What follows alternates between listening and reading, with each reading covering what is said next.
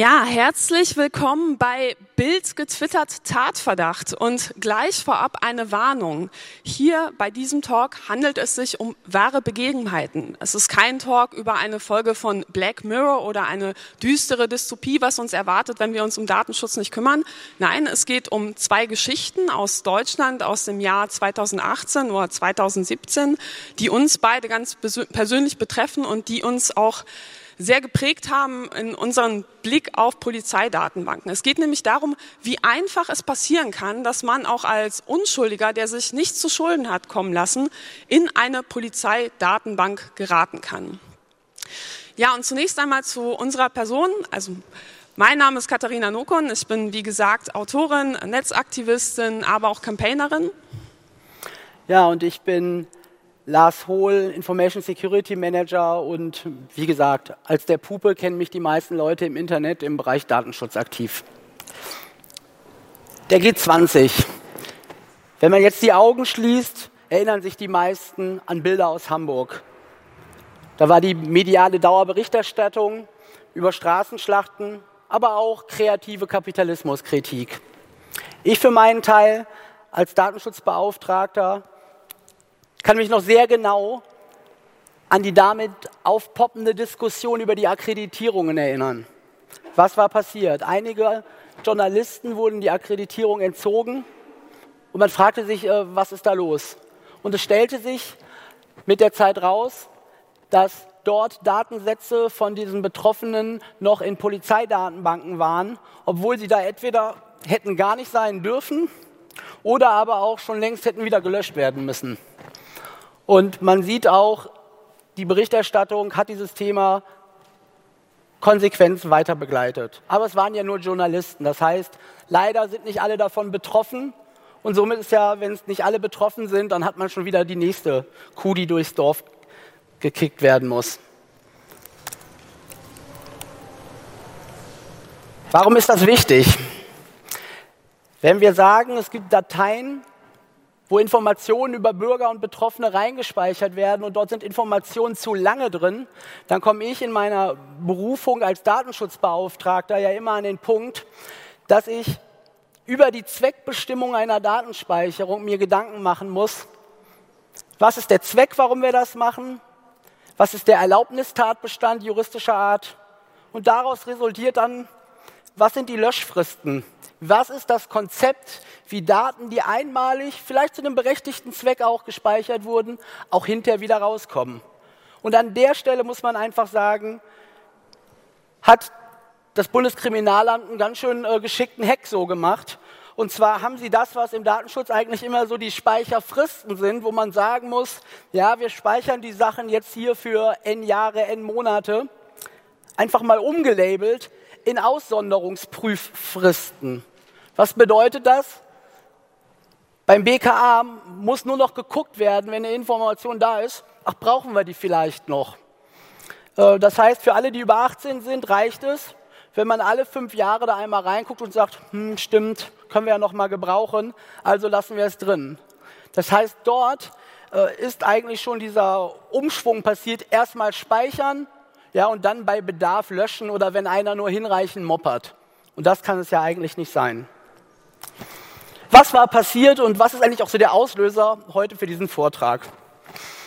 Als ich im Juni letzten Jahres zur Arbeit ging, kam ich am Bahnhof Friedrichstraße an so einer Adbusting-Aktion vorbei. Was ist Adbusting?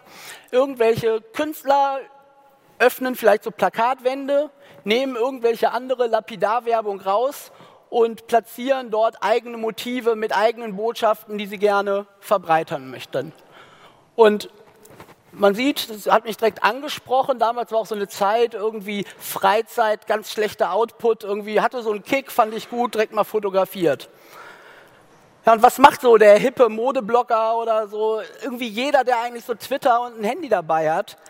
Äh, normalerweise macht man doch erstmal ein Foto, knipst das und dann haut man das in seine Timeline. Also erste Frage mal hier, wer von euch hat Twitter?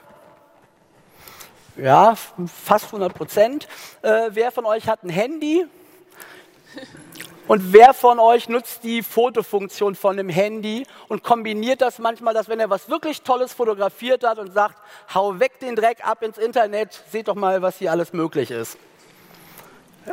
Okay, damit habt ihr eigentlich schon, ihr seid eigentlich im Gefahrengebiet mit eurem Handeln. Und äh, ja, weil dann können plötzlich Ereignisfeldkarten kommen. Monat später, so weit, so gut. Nach dem G20-Gipfel bekomme ich so Post, war es ein Schreiben von der Bundespolizei in Berlin und die teilte mir mit, dass ich jetzt irgendwie Tatverdächtiger wäre. Ich so, hä, wie Tatverdächtiger? Ähm, ja, ich hätte eine Sachbeschädigung in Hamburg am Hauptbahnhof begangen. Ich so, hm, warte mal, ja, ich war zwar G20, aber das, hm. Videoauswertung und Internetrecherchen hätten den Anfangsverdacht verhärtet. Ich so, ah, okay, müssen die irgendwas haben, was habe ich denn da gemacht? Und dann erstmal so reingeguckt in den Brief, äh, wann soll ich das denn gemacht haben? 2.7. Durchatmen, in den Kalender geguckt, okay, 2.7., ich war in Berlin, ist schon mal so, huh, sehr gut, weil in Tatort-Sprech würde man jetzt sagen, ich hatte ein Alibi. Ja, also ist ja anscheinend eine ganz wichtige Sache. Ich weiß, ich war da, ich war mit Zeugen 200 Kilometer von Hamburg entfernt. Ähm, ja, aber die Frage ist natürlich dann trotzdem, äh, mit diesen Erfahrungen vom G20, wo wir gesehen haben, dass Sachen abgespeichert werden und die bleiben dann bis zum St. Nimmerleinstag in euren Datensätzen, in irgendwelchen Polizeidatenbanken, äh, wollte ich natürlich nicht trotzdem irgendwo Tatverdächtiger sein, weil das ist halt so ein Fleck, der vererbt sich ja auch vielleicht irgendwo so durch. Und irgendwie war ich immer stolz auf meine äh, weiße Datenweste. Also äh, da lasse ich mir die jetzt ja nicht versudeln, obwohl ich nichts gemacht habe. Ja, was macht man da immer so? Ich fühlte mich halt irgendwie so unberecht. Ich fand das so ungerecht. Ich wusste, ich werde jetzt hier in so eine Täterschublade verfrachtet. Ähm, und diese hat ja perspektivisch eigentlich wie so eine Art Datenschatten, der dann irgendwie immer bis in die nächsten Polizeisysteme reingewehrt werden.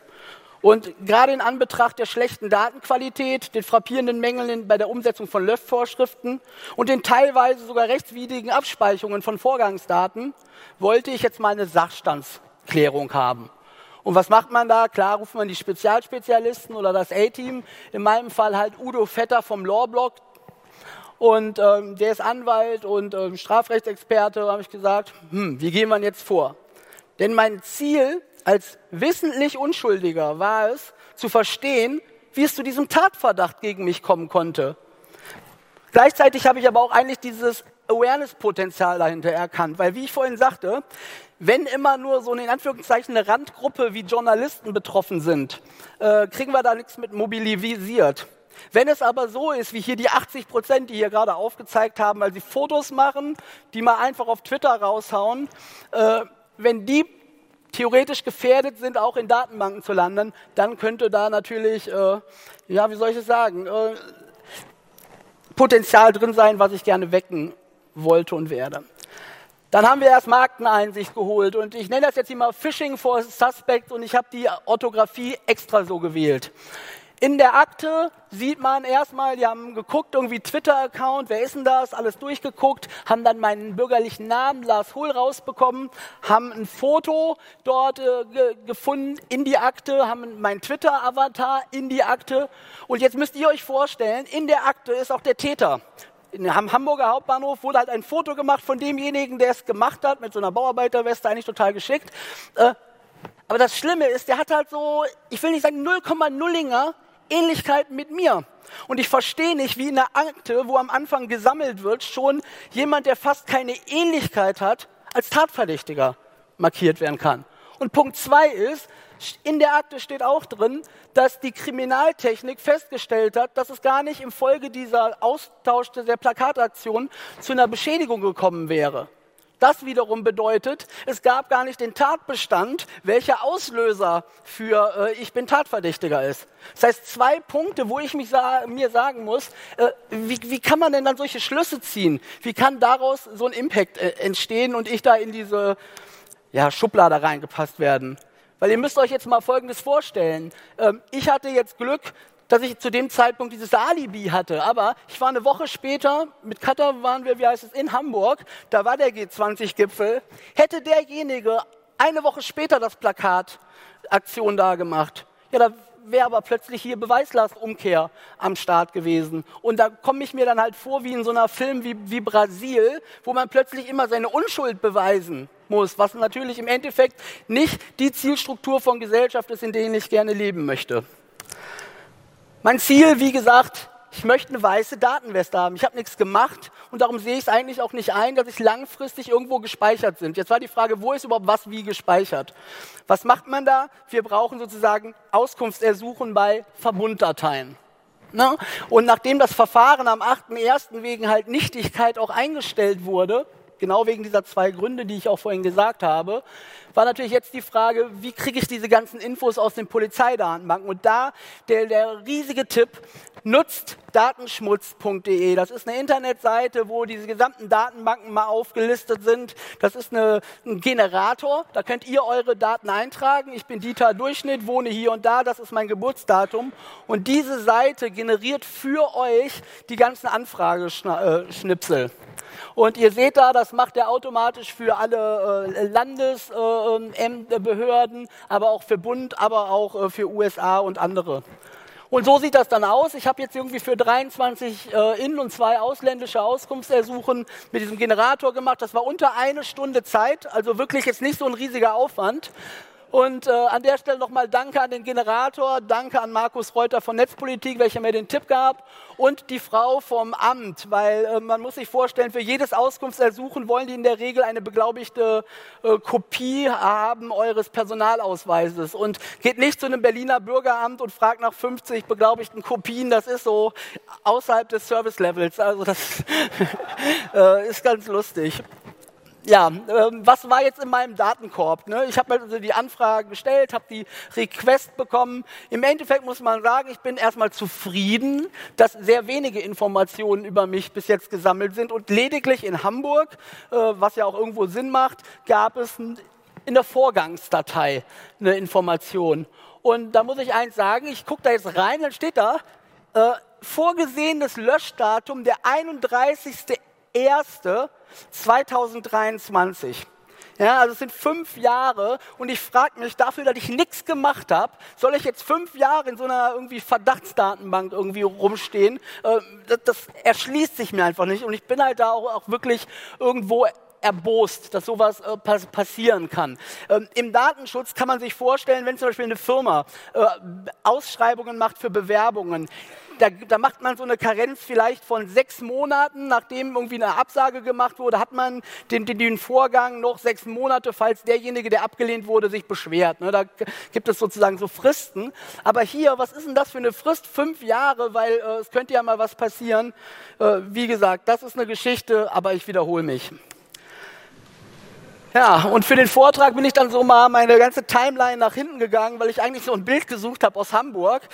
Und ähm, ja, da war es dann irgendwo so, ist mir aufgefallen, mit diesen Erfahrungen, die ich jetzt gemacht habe, mit irgendwie, was kann passieren, nur weil ich mal kurz was getwittert habe, wie würde man heute solche, solche Tweets so stellen? Also hier, da waren wir irgendwie auf, was war das, die Schar? So, so eine Hackerkonferenz in, in den Niederlanden, haben wir irgendwas mit einem, Poli mit einem gefakten Polizeiwagen gemacht. Aber es kann ja alles irgendwer von irgendeiner Behörde in irgendeinen falschen Hals bekommen und plötzlich ist der Suspicious Level wieder hoch. Ja, und wie gesagt, Bombe, ein 8-Bit. Ich habe eben Angst, dass bei Leuten irgendwie so eine Schere im Kopf entsteht. Ja, und das ist eigentlich der Punkt, worauf wir so hinaus wollen. Aber ich bin bestimmt nur ein Einzelfall. Oder wie ist das, Katha?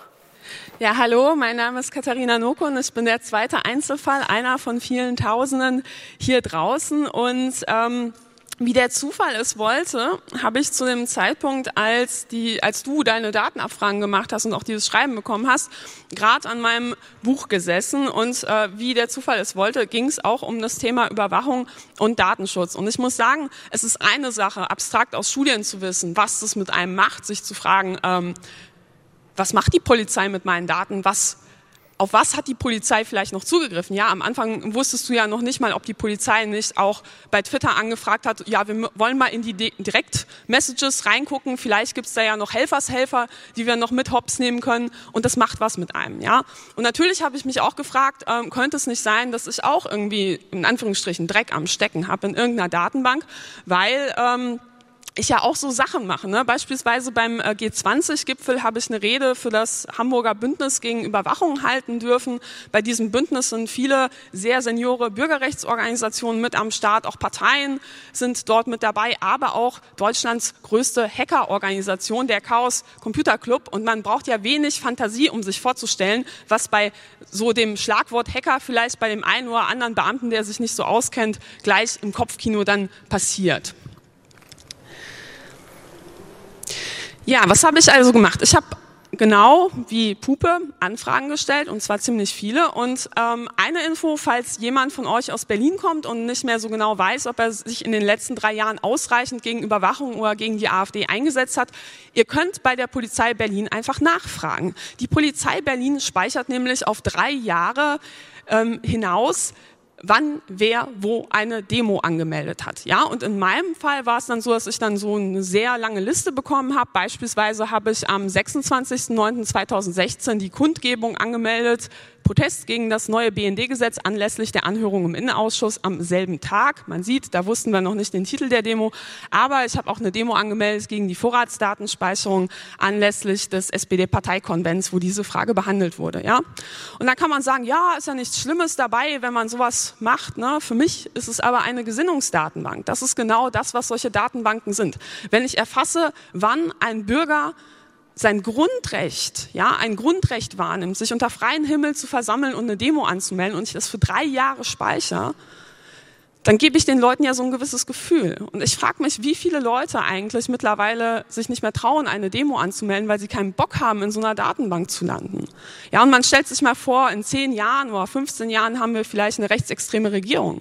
Ich halte das nicht für unwahrscheinlich, dass sich dann jemand dafür interessiert, ach, wer hat denn mal gegen die AfD protestiert? Ja, und deshalb halte ich solche Datenbanken für den größten Murks überhaupt und wir müssen so etwas unbedingt wegbekommen.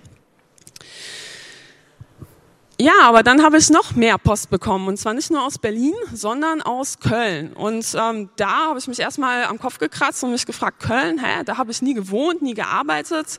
Gut, ich kenne da Leute, aber das war es dann auch schon. Und in diesem Schreiben der Polizei Köln stand dann drin, ja, ich bin in der Verbunddatei also in der Inpol-Falldatei für Cybercrime gespeichert. Ja? Und da habe ich mich erstmal gefragt, was? Das geht doch gar nicht. Ich habe doch nichts gemacht, ja. Und als Delikt wird mir vorgeworfen Fälschung beweiserheblicher Daten. Ja, muss ich erstmal nachschlagen, was das überhaupt ist. Tatzeit 20.08.2013, auch wieder hier ein Aussonderungsprüfdatum, was dann fünf Jahre später wäre. Und Tatort soll Dissen am Teutoburger Wald gewesen sein, da wo die Cyberkriminellen sitzen in Niedersachsen. Das war damals mein Wohnort. Und da habe ich mich natürlich gefragt, hä, was ist denn das? Habe natürlich auch wieder meinen Anwalt gefragt, in diesem Fall ebenfalls Udo Vetter, und habe ihm gesagt, hey, hol dir mal unbedingt die Akte. Ne? Weil ich habe vorher bei der Polizei angefragt, gefragt, was soll das? Die so, ach ja, das ist aber komisch. Ich so, ja, ich weiß nichts von einem Verfahren gegen mich. Äh, können Sie mir mehr sagen? Die so, hm, ja, jetzt spontan nicht, das ist aber merkwürdig. Wir melden uns, ja. Und darauf wollte ich nicht vertrauen. Deshalb habe ich die Akte angefordert. Und in dieser Akte habe ich dann mehr erfahren dazu, warum ich eigentlich cyberkriminell bin. Denn 2013, und da habe ich mich langsam erinnert, ah, was war denn da? Genau, da war die Novelle des Gesetzes zu, gegen, zur Bestandsdatenauskunft. Bestandsdaten, das sind Daten, die jeder von uns bei seinem Telekommunikationsanbieter hinterlegt hat. Das ist beispielsweise die Adresse oder Bankverbindung. Das können aber auch Passwörter im Klartext sein. Das können auch PIN und PUC vom Handy sein. Ja, und weil wir diese Novelle nicht für gerechtfertigt hielten, haben wir eine Massenverfassungsbeschwerde organisiert, wo mehr als 5000 Leute mitgemacht haben, ja, und haben Demos organisiert. Und dann dachten wir, machen wir noch mal so eine lustige Aktion. Diese lustige Aktion fand sich dann auch in meiner Akte. Und zwar haben wir so eine Fake-Abfrageseite erstellt, ja, wo dann stand, willkommen, führen Sie hier die Bestandsdatenauskunft nach dem neuen Gesetz durch. Ne? Und dann sieht man so, wer berechtigt ist, das Bundeskriminalamt, der Bundesnachrichtendienst, aber auch der Verfassungsschutz. Und dann haben wir angeboten, quasi als Service Provider diesen Service schon mal zum Test der Öffentlichkeit vorzustellen. Und wenn man dann da drauf geklickt hat, hat man ähm, so per Zufallsgenerator ähm, Nachrichten bekommen, die man dann theoretisch auch bei E-Mail-Anbietern vielleicht von der einen oder anderen Person mit einer Bestandsdatenauskunft bekommen könnte. Beispielsweise eine Fake-Bestellung bei einem ja, Pornoanbieter. Und das fand sich dann in meiner Akte mit dem Kommentar, Fälschung beweiserheblicher Daten auf jeden Fall, weil wir diese Logos verwendet haben. Das ist nämlich diese Fälschung der beweiserheblichen Daten. Und da war ein Kriminalkommissar ähm, aus Köln, der auch für Computerkriminalität zuständig, spezialisiert ist, quasi ein Experte, war der Meinung, da muss man jetzt gegen vorgehen. Interessant war auch, dass in der Anzeige oder in der gesamten Kommunikation auch drin stand, dass ich damals politische Geschäftsführerin der Piratenpartei war, was in dem Kontext ja so ein bisschen wie ein Vorwurf klingt, ja. Und wo ich mich frage, was, was hat das in so einer Ermittlungsakte zu suchen? Ja, und dann habe ich weiter, weiter, weiter gelesen und dann war auch recht, recht schnell klar, warum ich von dieser ganzen Sache nie etwas erfahren habe, weil der Staatsanwalt, der dann diese Anzeige vorgelegt bekommen hat, gesagt hat, ja, also ich habe das jetzt mir mal angeguckt und ausgetestet und das ist offensichtlich politische Satire. Das ist von der Kunstfreiheit, von der Pressefreiheit gedeckt. Ich werde hier überhaupt nichts machen. Ja? Das heißt, ich bin in der Datenbank für Cyberkriminelle, obwohl ich überhaupt nichts gemacht habe. Und dann frage ich mich ja auch so ein bisschen, ähm, wie viele Leute sind denn jetzt noch in dieser Datei für Cyberkriminelle. Und habe eine Anfrage nach dem Informationsfreiheitsgesetz gestellt beim Bundeskriminalamt und das Bundeskriminalamt hat mir geantwortet, naja, in dieser Datei sind nicht so viele drin, nur 41.942 Personen. 41.942 Personen ist ganz schön viel. Und ich glaube nicht, dass es so viele Cyberkriminelle hier in Deutschland gibt. Allein, wenn ich mir die ganze Berichterstattung über den angeblichen Fachkräftemangel im IT-Bereich angucke. Das müsste ja mehr oder weniger bedeuten, dass jeder, der mit IT zu tun hat, schon mal so eine sehr hohe Wahrscheinlichkeit hat, da reinzukommen. Und fast 42.000 Leute ist eine verdammt hohe Zahl. Ich komme aus einer Stadt, die so viel Einwohner hat. Und da gibt's äh, zwei Krankenhäuser, mehrere Schulen. Und von daher muss man sagen, naja, ich frage mich schon, wie viele andere Leute noch in dieser Datenbank drin sind, die da genauso gelandet sind wie ich, nämlich unschuldig.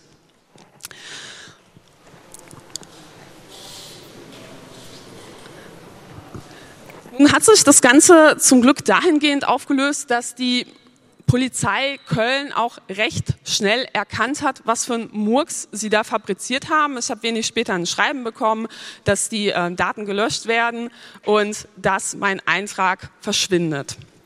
Das heißt, ich musste zum Glück da wieder keinen Anwalt einschalten.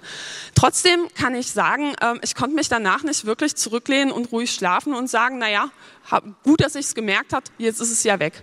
Ich bin vor zwei Monaten äh, im Urlaub gewesen in einem Land, in dem es durchaus üblich ist, vier Stunden vor Abflug des Flugzeugs zum Flughafen zu fahren, damit man rechtzeitig durch alle Einreise-, Security-, Ausreisekontrollen kommt.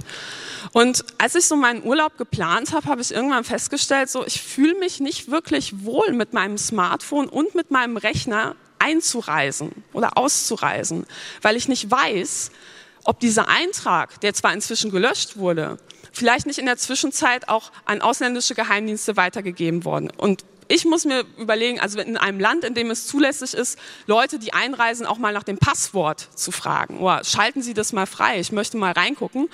Ähm, da liegt es natürlich nah, einen mutmaßlichen Cyberkriminellen ganz besonders intensiv zu durchleuchten.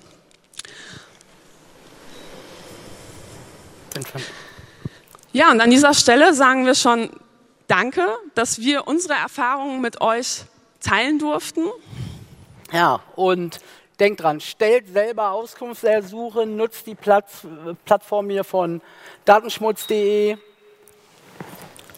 Ja, und wenn ihr Lust auf mehr habt, ihr könnt ähm, die Geschichte von Puppe und die Geschichte von mir auch in einem Buch nachlesen. Das nennt sich Die Daten, die ich rief. Das ist ähm, gerade am Freitag frisch rausgekommen. Dort geht es auch um andere Themen rund um Überwachung. Und ich kann nur noch mal wiederholen, wenn ihr hier rausgeht in den nächsten Wochen, denkt wirklich drüber nach, einmal euch diese Stunde zu nehmen und diese Anfragen rauszuschicken. Denn so ein Auskunftsersuchen ist so ein bisschen wie das Happy Meal bei McDonald's. Ihr wisst nie, was für eine Überraschung, Überraschung drin ist und vielleicht freut ihr euch ja auch nicht darüber. Vielen Dank.